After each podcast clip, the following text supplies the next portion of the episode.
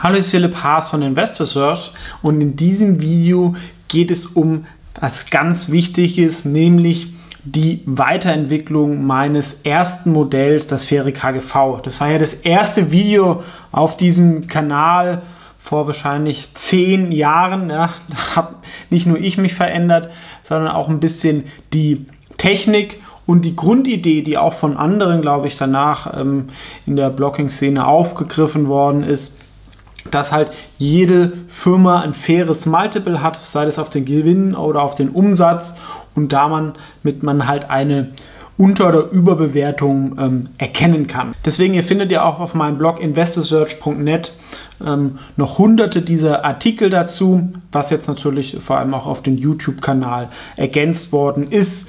Und ich arbeite ja sehr, sehr lange mit diesem Modell, was ja dann nochmal erweitert worden ist. Das Faire KGV erkennt allerdings nur, ob eine Firma aktuell unter- oder überbewertet ist. Und es gibt einfach Fälle, wo dann zum Beispiel das Wachstum ähm, damit unterschätzt wird oder wenn ich zum Beispiel ähm, eine Aktie zu sehr, sehr günstig kaufen kann, dann habe ich natürlich auch eine Dividendenrendite oder die Möglichkeit für Aktienrückkäufe, selbst wenn sie jetzt fair bewertet ist.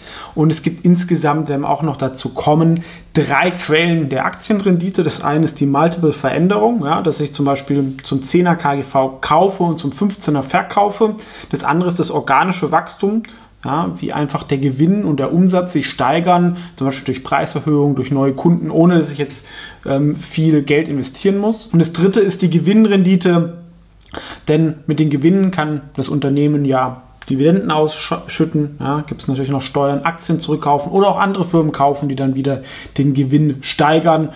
Ja, muss man natürlich auch immer einen Abschlag nehmen, weil oft ähm, das nicht so effizient ist und dann auch Geld versickert. Deswegen in diesem Video werde ich das faire KGV nochmal ähm, vorstellen und auch die ähm, drei Faktoren der ähm, Aktienrendite, womit ich auch berechne. Aber ganz kurz der Hinweis, das ist natürlich nie eine ähm, perfekte Berechnung. Ihr werdet auch, wenn ihr ein bisschen in Mathematik versiert seid, werdet ihr auch gleich sagen, Okay, ganz so einfach ist es nicht. Gerade mit Prozentrechnen kann man nicht so zusammenrechnen, aber es ist ein erster Check, um zu sehen, ist die Aktie attraktiv bewertet und oft kommt die Rendite auch eher aus einer Quelle und dann ist auch ein bisschen genauer. Also dass man äh, aus allen drei Quellen eine starke ähm, Renditepotenzial hat, ist eher selten und wenn wäre es ein sehr, sehr starker Kauf. Das erste Unternehmen sehen wir hier, das ist ein Deep Value Unternehmen, wo wir sagen, ja, eher schlechte Qualität, aber trotzdem ein 10er Multiple kann man dafür schon zahlen. Ähm, aktuell ist es aber nur ein 5er Multiple das heißt, also hier das, ähm, das Kursziel wäre nach dem Ferien-KGV 20 Euro, aber ich habe überhaupt kein Wachstum. Ja, mit Inflation würde ich dann real sogar schrumpfen. Ja, und überlegt ihr jetzt auf drei Jahre, was da von diesen drei Unternehmen, die ich jetzt gleich vorstellen möchte, ist wahrscheinlich das attraktivste.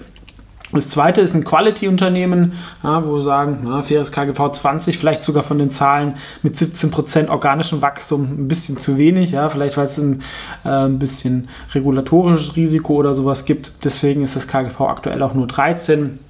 Nach dem fairen KGV gäbe es also schon mal ein Kurspotenzial und ich hätte ein organisches Wachstum. Und das High-Growth-Unternehmen mit 42% organischem Wachstum, allerdings aktuell im 40er KGV. Und auch selbst wenn wir sagen, das faire KGV ist 30, ähm, gäbe es da negatives Kurspotenzial. Trotzdem, wer aufgepasst hat, wird sich überlegen, okay, aber in drei Jahren da wächst dieses Unternehmen ja sehr, sehr stark, 42 Prozent. Und dann ist der Gewinn natürlich auch ein bisschen ähm, woanders. Und wenn wir jetzt hier die Auflösung sehen, nochmal, es ist nicht genau von der ähm, ähm, Mathematik, ähm, aber eigentlich nach dem Modell, nach dem ersten Screen haben wir bei allen drei Aktien ein Renditepotenzial von 34 Prozent pro Jahr. Also sind alles drei sehr gute Investments und ihr seht auch ja, per se ähm, ist es nicht besser irgendwie meiner Meinung nach Wachstumsunternehmen oder Deep Value oder sowas. Es kommt halt auf die erwartbare Rendite ähm, drauf an und in der Vergangenheit war es oft so, dass eher Wachstum unterschätzt worden ist. Wenn etwas 15, 20 Prozent wächst, selbst wenn es dann optisch teuer aussieht, das sind halt, wenn ich den Multiple bei dieser Firma behalte, mache ich halt schon mal über das Wachstum 15, 20 Prozent, was eine Wahnsinnsrendite ist. Und wenn ich dafür nicht überbezahle oder das Wachstum einbricht, habe ich da oft ähm, in der Vergangenheit sehr, sehr gut abgeschnitten, während bei Deep Value ja, äh, können halt auch dann die Gewinne rückläufig sein und trotzdem Trade ist halt noch beim 10er KGV, müsste ein bisschen ähm, niedriger sein.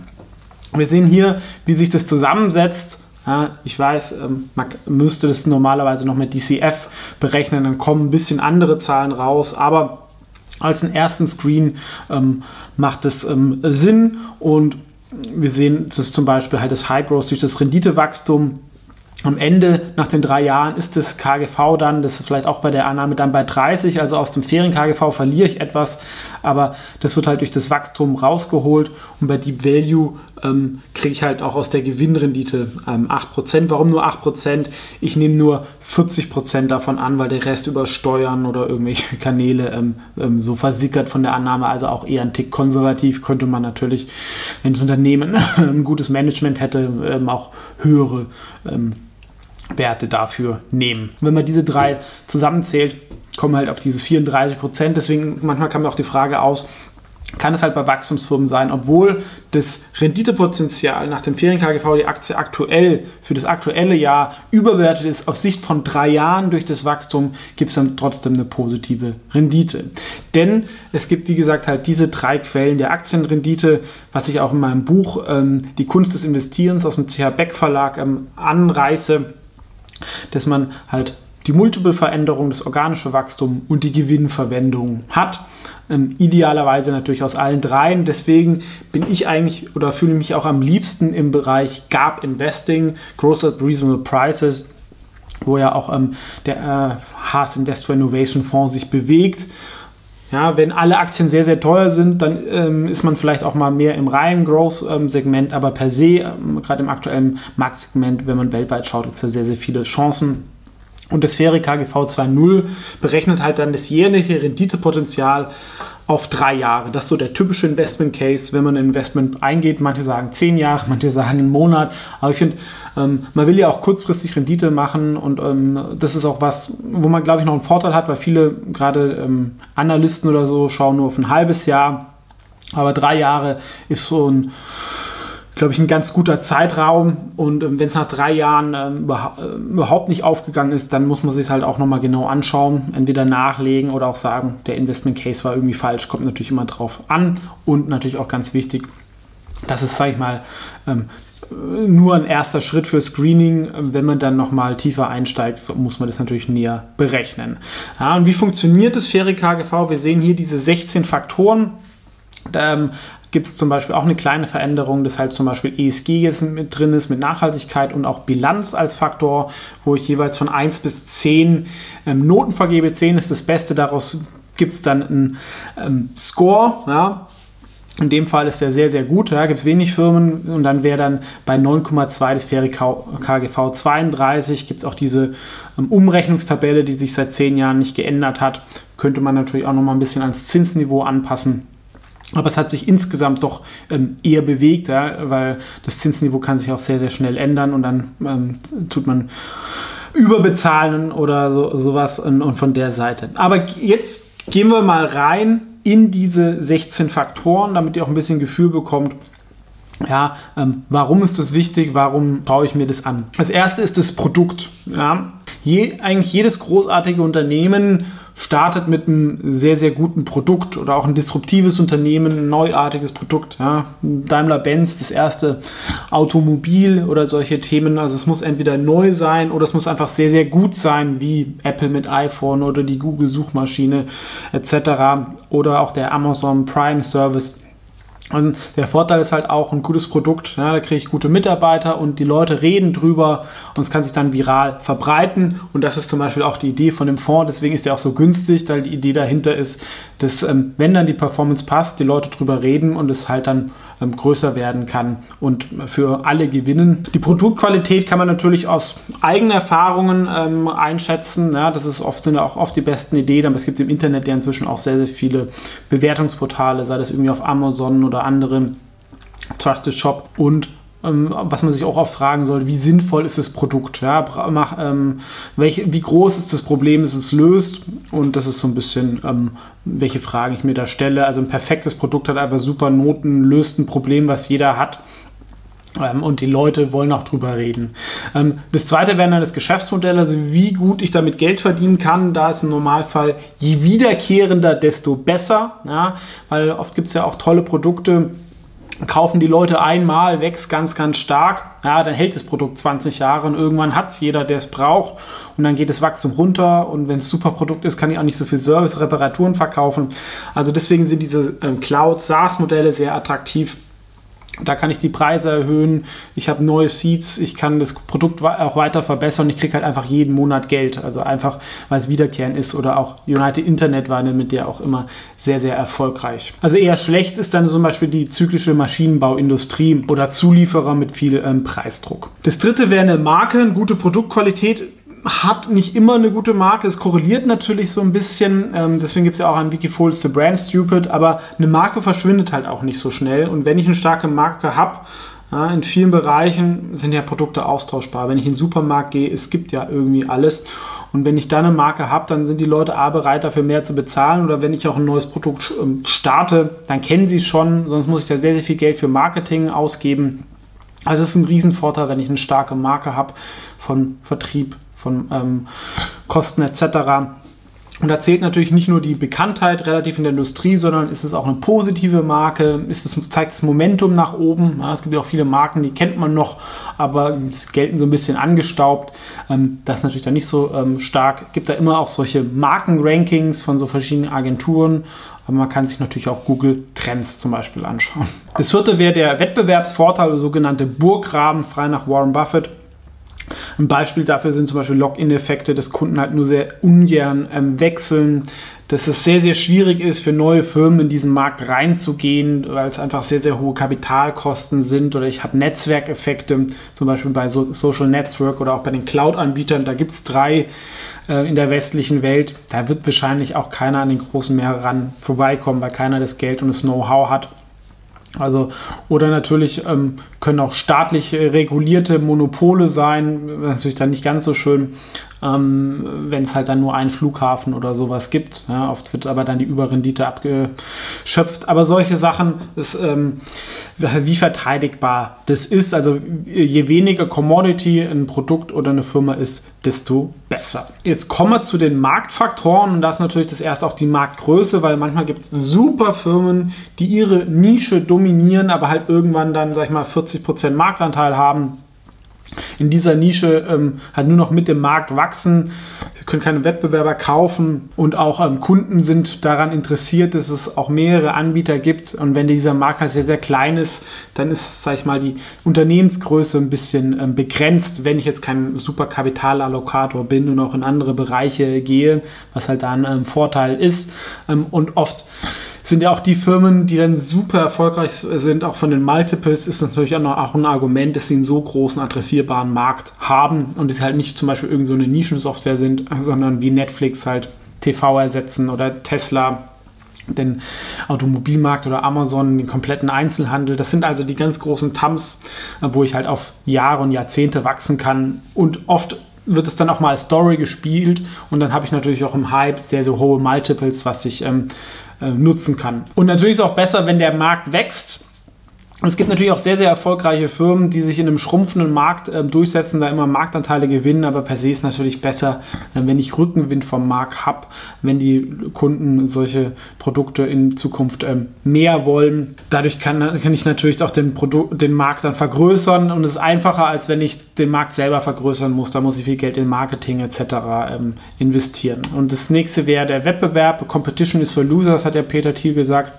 Das ist halt auch dann die Frage, wenn ich in einem sehr wettbewerbsintensiven Umfeld bin, gerade am Anfang von der Innovation, ja, dann ist es schwierig, ähm, viel Geld zu verdienen und dann oft äh, geben dann einige Firmen auf. Sehen wir vielleicht jetzt gerade so im Elektroauto-Segment, wo jetzt die ähm, ersten Startups da ähm, aufgeben müssen und sich dann halt dann die zwei, drei, vier großen neuen Player ähm, durchsetzen und dann halt dann mit auch wieder ähm, gutes Geld verdienen können. Ja, und per se ist natürlich je besser, je weniger Wettbewerb ich habe. Und per se ist es auch besser, je weniger, weniger zyklisch und je weniger Staatseingriffe ähm, es gibt in einem Markt. Das war zum Beispiel immer das Problem von der Solarindustrie, warum es auch nach diesem Modell keine ähm, großen Multiples oder so schöne Multiples bekommen hat. Natürlich auch noch andere Gründe mit den Margen kommen auch noch dazu, aber der Markt war per se früher sehr, sehr zyklisch und früher gab es auch sehr, sehr viele Staatseingriffe mit Subventionen. Das ist jetzt beides ein bisschen besser geworden. Ähm, deswegen gibt es da vielleicht auch mal ähm, höhere Multiples, die verdient äh, äh, sind. Und man muss halt auch mal sagen, Timing is a bitch. Ja, also den Zyklus da immer gut zu erwischen, wenn etwas zyklisch ist, ist schwierig. Und jedes Modell hat auch seine Schwächen. Und eine Schwäche von dem Modell des fairen KGVs ist, dass natürlich die Tendenz hat, ähm, Firmen äh, eher am zyklischen Top dann zu kaufen, wenn sie viel Gewinn machen und bei zyklischen Firmen ist es eher besser, wenn sie, sie zu kaufen, wenn sie gerade weniger Gewinn machen, also am zyklischen Tief. Da erscheinen sie aber dann nach dem Modell ähm, teuer. Deswegen wird auch vermieden, möglichst zyklische Aktien zu kaufen. Und es ist natürlich auch immer schwierig, ist das Wachstum jetzt zyklisch oder strukturell? Gerade wenn man noch den Zinszyklus dazu nimmt. Aber das ist sowas, was man im Hinterkopf behalten sollte. Kommen wir zu den Soft-Faktoren. Als das Modell vor zehn Jahren entwickelt worden ist, glaube ich, war das wirklich noch innovativ. Da denken inzwischen ja auch immer viel mehr Leute in diese Richtung. Und das erste wäre da die Managementqualität. Die ist natürlich je besser der Lebenslauf oder auch die intrinsische Motivation, ne? wenn es ein echter Unternehmer ist, der auch noch am Unternehmen beteiligt ist, aber idealerweise nicht die Mehrheit hält, ist so das Beste. Wenn er 70 Prozent hält oder über 50 Prozent, dann kann er machen, was er will. Ist auch nicht ideal, weil manchmal hilft es auch, wenn es so ein Korrektiv vom Markt gibt, kann man sich auch über einen Lebenslauf oder über welche Quellen ähm, aus dem Internet, ja, wie Glassdoor oder sowas oder Konunu sich ein äh, Bild machen. Aber es ist natürlich auch, wo man etwas, wo man als Investor qualitativen Mehrwert liefern kann, indem man halt so einen Menschen einschätzt und ähm, glaubt, dass der zum Beispiel eine richtige langfristige Strategie hat. Ähm, macht diese Strategie Sinn? Ähm, wird sie darauf optimiert, kurzfristige Zahlen zu treffen? Das wäre eher negativ. Ähm, ist diese Strategie auch einfach zu kommunizieren und ähm, verstehen die normalen Mitarbeiter das auch? Also das sind so die Sachen. Und gehört zu der Strategie auch, dass Shareholder-Interessen berücksichtigt werden wie wenn man zum Beispiel antizyklisch Aktienrückkäufe macht und nicht irgendwie auf dem Peak. Ja, solche Themen, das zeigt zum Beispiel, ähm, dass eine Firma da strategisch auch ähm, mit dem Aktienkurs gut ähm, denken oder umgehen kann. Das dritte wäre die Kultur. It's all about culture. Es nimmt ja auch immer mehr zu. Da gibt es ja auch inzwischen viele Quellen, wo man das beurteilen kann. Und ich glaube, in der zunehmend ähm, Welt, wo wirklich die Mitarbeiter halt der Unterschied sind und Wow und Talents äh, locken einfach äh, gute Kulturen, gute Mitarbeiter an, denn wenn ich ein gutes Gehalt zahle, irgendwann ist ein Hygienefaktor. Ähm, also die guten Mitarbeiter wechseln dann nicht wegen ein paar tausend Euro mehr zum Konkurrenten und deswegen sind manchmal diese Firmen, die diese Welt verändern wollen, wie, äh, wie Tesla oder sowas, die locken natürlich dann die motiviertesten ähm, und besten Mitarbeiter an, denen es um eine Mission geht, die Welt zu verändern. Und dann kann halt auch Großes geschaffen werden, was manchmal vielleicht auch übers Ziel hinaus ähm, schießt, aber halt auch im Verhältnis zu eher den bürokratischen, äh, staatsähnlichen Firmen halt eine Wahnsinnsschlagkraft ähm, entwickeln können. Und deswegen ähm, ist Kultur etwas, worauf ich auch schaue. Also je mehr unternehmerisch und agil es ist, desto besser. Je bürokratischer und staatsnah ist, desto schlechter. Das vierte davon wäre inzwischen die Nachhaltigkeit, allerdings nicht so unbedingt nur ESG-Themen. Ich bin ja nicht so der Riesen-ESG-Fan, aber dass man sich die Frage stellt, macht diese Firma etwas Sinnvolles für die Welt? Und, ähm, ist es auch ein nachhaltiges Business. Ja, wenn ich jetzt ein Business habe, wo ich meine Kunden töte, wie bei Tabak, ist es nicht so nachhaltig, weil irgendwann sind die alle tot. Ja, von der Seite oder nicht. Von, von der Seite ein bisschen gedacht. Und nachhaltigere Unternehmen ähm, per se kriegen natürlich auch eher mal ein höheres Multiple zugebilligt oder haben ein höheres Hype-Potenzial, weil dann Leute und auch professionelle Investoren gerne auf diesen Zug ähm, aufspringen, wenn sie etwas Sinnvolles macht. Und ist halt immer die Frage, ähm, ist natürlich dann eine Einschätzung, ähm, diese, ähm, ob das so ist. Ja, da gehen die, ähm, sag ich mal, Einschätzungen auseinander, ob Verteidigung sinnvoll ist oder nicht. Ja, ähm, aber deswegen ma äh, mache ich diese Einschätzung auch selber und ähm, verlasse mich dann nicht auf irgendwelche Ratings. Kommen wir jetzt zu den harten Fakten. Ja, bis jetzt war es ja auch immer äh, Sachen, die man qualitativ eingeschätzt hat. Das vierte wäre dann das Umsatzwachstum, ganz einfach, je höher, desto besser. Und natürlich auch je stetiger, desto besser. Und ganz wichtig natürlich auch, dass dieses Umsatzwachstum auch mit Gewinnwachstum einhergeht. Ähm, und noch besser, der heilige Gral ist, wenn das Gewinnwachstum stärker ist als das Umsatzwachstum, dann haben wir natürlich steigende Margen und eine Skalierbarkeit im Geschäftsmodell und darauf ähm, stehen die Investoren. Ähm, denn man kann Umsatzwachstum ja auch verkaufen, indem ich zum Beispiel 100-Euro-Scheine für 90 Euro verkaufe. Und auch ein hartes Qualitätsmerkmal sind Margen, ja, also Grossmarge, aber auch EBIT und EBITDA-Marge und auch Return on Equity und Return on Assets.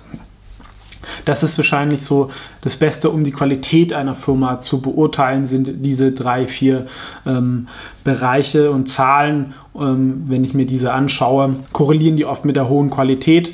Und das ist natürlich auch gut, wenn sich, sag ich mal, qualitative Einschätzungen wie Management und Kultur in diesen Zahlen ähm, widerspiegeln. Und auch neu, ähm, last but not least, wäre die Bilanz. Äh, per se kann man natürlich sagen, hat jetzt nichts mit dem Gewinnmultiple zu tun. Und wenn es große Abweichungen gibt, muss man natürlich das dann auch auf den Firmenwert rausrechnen. Ähm, aber per se, selbst wenn man es rausrechnet, äh, hat natürlich eine starke Bilanz ähm, den Vorteil, ich bin krisensicher, ich habe Optionalität. Äh, wenn es mal richtig rappelt und andere Verluste schreiben, kann ich vielleicht Konkurrenten günstig kaufen. Ähm, oder umgekehrt, ich komme nicht in, in eine Bredouille, und ich habe zum Beispiel nicht solche Sachen gemacht wie auf dem ähm, Zyklus hoch irgendwie Schulden aufgenommen, um dann irgendwie Aktienrückkäufe zu finanzieren. Und wenn es dann in der Krise ist, fehlt mir das Geld oder um, ich muss die Anleihe ablösen mit Eigenkapital, ein Aktienkurs ist unten. Also Financial Engineering und auf sowas stehe ich nicht so. Und per se ist natürlich auch eine starke Bilanz ein gutes Zeichen, wie bei euch privat auch. Wenn ihr ein hohes Vermögen habt, heißt es ja schon mal, ja, ihr konntet sparen, ihr habt eine positive GUV im Normalfall. Ähm, genau, das sind so die Faktoren. Und so wird es dann alles so zusammengerechnet. Ja, hier kommt jetzt zum Beispiel eine 7,7 raus und das wäre ein faires KGV von 18. Und das hier ist diese Umrechnungstabelle, ähm, wo dann immer die ähm, Schritte dann auch immer sagen wir, abweichend gemacht werden. Also ein Durchschnittsunternehmen hat ein KGV von 15, ein Qualitätsunternehmen von 20, ein Weltklasseunternehmen von 30 gibt es wenige und die perfekte Bewertung von 10 ist unerreicht, das wäre ein faires KGV von 50. Da sollte man natürlich dann immer noch auch das organische Wachstum dann ähm, dazu mit einrechnen. Und genau, das ist so die Zusammenfassung des Ferien-KGVs 2.0 mit dieser Weiterentwicklung ähm, der zwei weiteren Gewinnquellen und auch nochmal mit einem Update-Video mit ähm, den zwei neuen Faktoren. Wenn euch das Modell gefallen hat, ja, also so investiere ich auch ähm, mit meinem Fonds in Haas Investor Innovation oder auch in den Wikifolios oder natürlich auch das Buch lesen. Da werden auch noch andere Modelle in einem unterhaltsamen Roman erklärt. Findet ihr alles unten verlinkt. Ansonsten vielen Dank fürs Zuschauen und natürlich gerne dem Kanal beitreten und das Video liken. Ciao, bis zum nächsten Mal.